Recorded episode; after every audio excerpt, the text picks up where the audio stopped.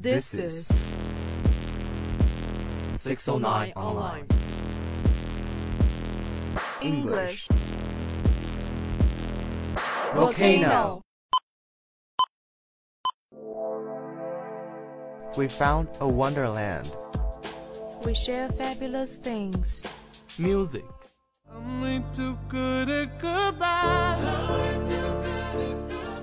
Stories. Experts are unable to explain why the owls have suddenly changed their sleeping pattern. News. The United States looks forward to a new consultation on China's foreign NGO management law before the end of the year. Dialogue. But here we are. It's all good. Lana, I'm going to cut to the chase. You've already broken my heart. Shut up. No, you have, right? You can see. International thoughts. Global horizons. Open mind. Profound significance. Let's get together and set fire. Our English volcano. Volcano eruption.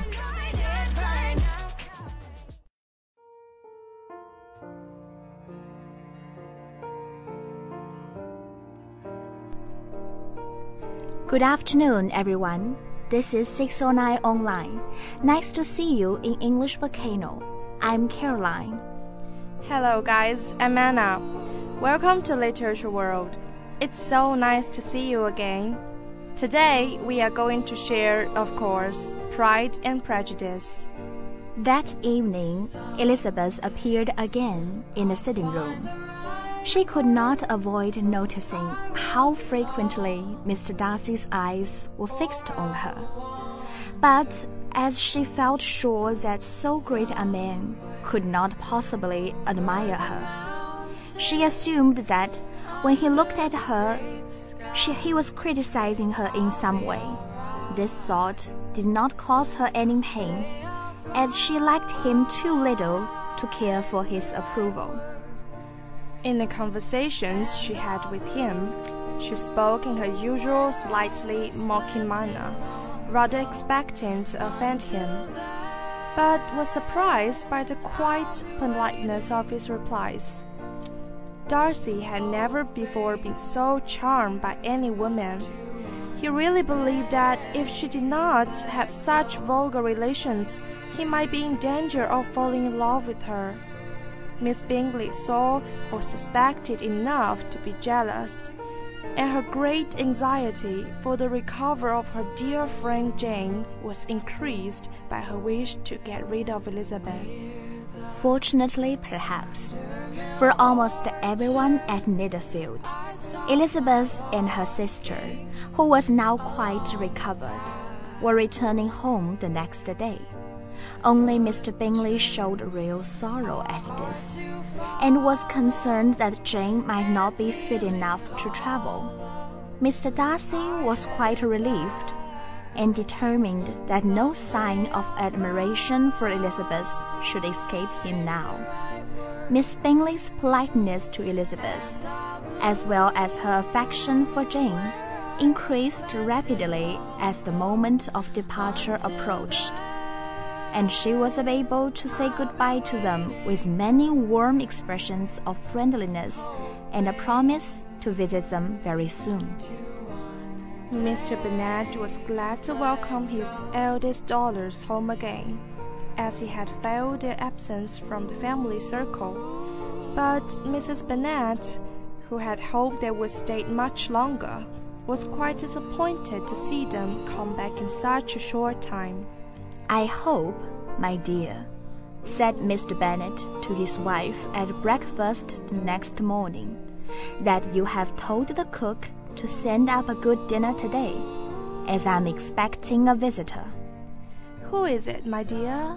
I know of nobody who is coming, unless Charlotte Lucas happens to call in, and I hope my dinners are good enough for her. The person I'm talking about is a gentleman and a stranger. Mrs. Bennet's eyes shone with excitement. It's Mr. Bingley, I'm sure. Why, Jane, you never mentioned it. Well, I'll be extremely glad to see him.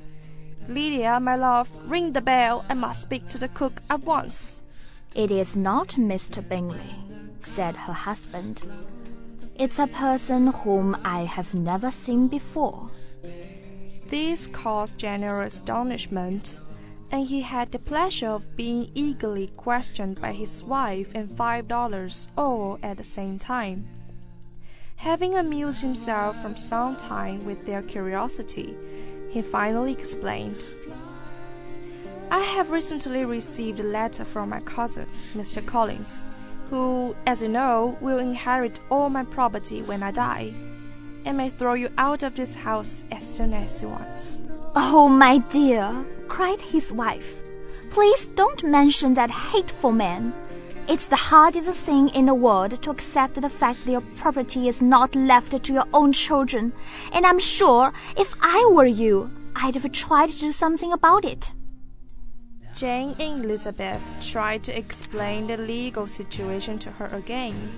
They had often attempted to do this before, but it was a matter which Mrs. Bennet refused to understand, and she continued to complain bitterly about Mr. Collins.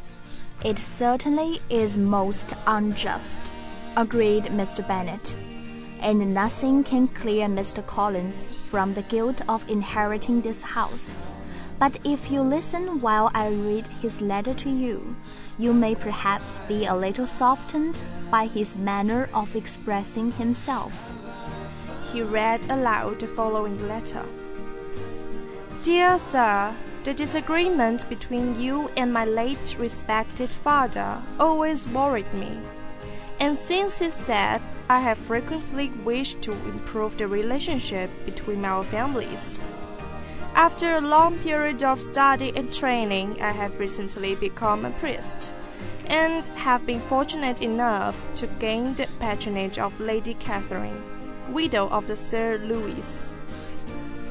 This generous lady has given me the post of rector at Hunsford, which was luckily vacant.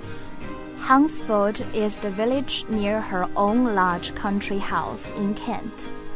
Here I carry out the duties of my profession whenever necessary, and I take great care to behave at all times with grateful respect towards her ladyship. As a priest, moreover, I feel it my duty to encourage all families in my area of influence to live peacefully. Because of this, I flatter myself that I am acting correctly in offering you my friendship. I promise you I'm ready to make amends in every possible way, but more about this later. If you do not object, I propose to visit you and your family on Monday, November 18th at 4 o'clock and shall probably stay until the following Saturday week. This will cause me no inconvenience at all, as Lady Catherine is far from objecting to my occasional absence from my duties. I remain, dear sir, with respectful good wishes to your lady and your daughters. Your friend, William Collins. Okay, let's take a short break.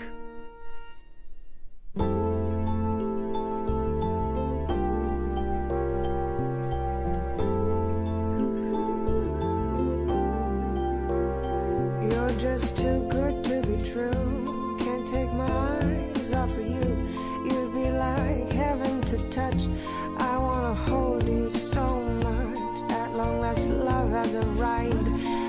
thank God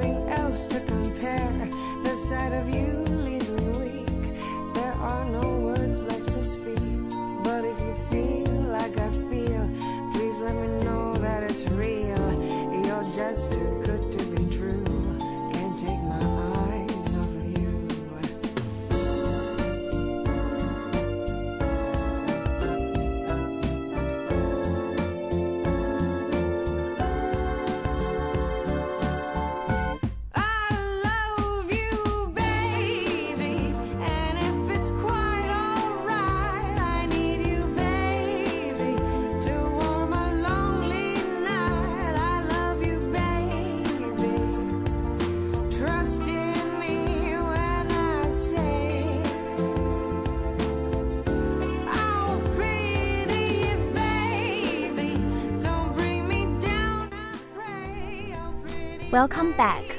So we can expect this peacemaking gentleman at four o'clock today, said Mr. Bennet, as he folded up the letter. He appears to be a most polite and serious young man. How considerate of Lady Catherine to allow him to visit us. Well, if he's ready to make amends to the girls in some way, I shall certainly not discourage him, said Mrs. Bennet. Although it's difficult, said Jane, to guess how he intends to do that. It's good of him to want to help us. Oh, I'm not afraid of her dying. People don't die of colds. She'll be looked after well in Netherfield, as long as she stays here, everything will be all right. I think he's peculiar, said Elizabeth. He sounds too pleased with himself, and he speaks so politely of Lady Catherine. And why does he apologize for inheriting father's property in future?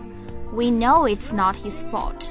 Can he be a sensible man, sir? she added, turning to Miss Bennet. No, my dear, I think not. I have great hopes of finding him quite the opposite.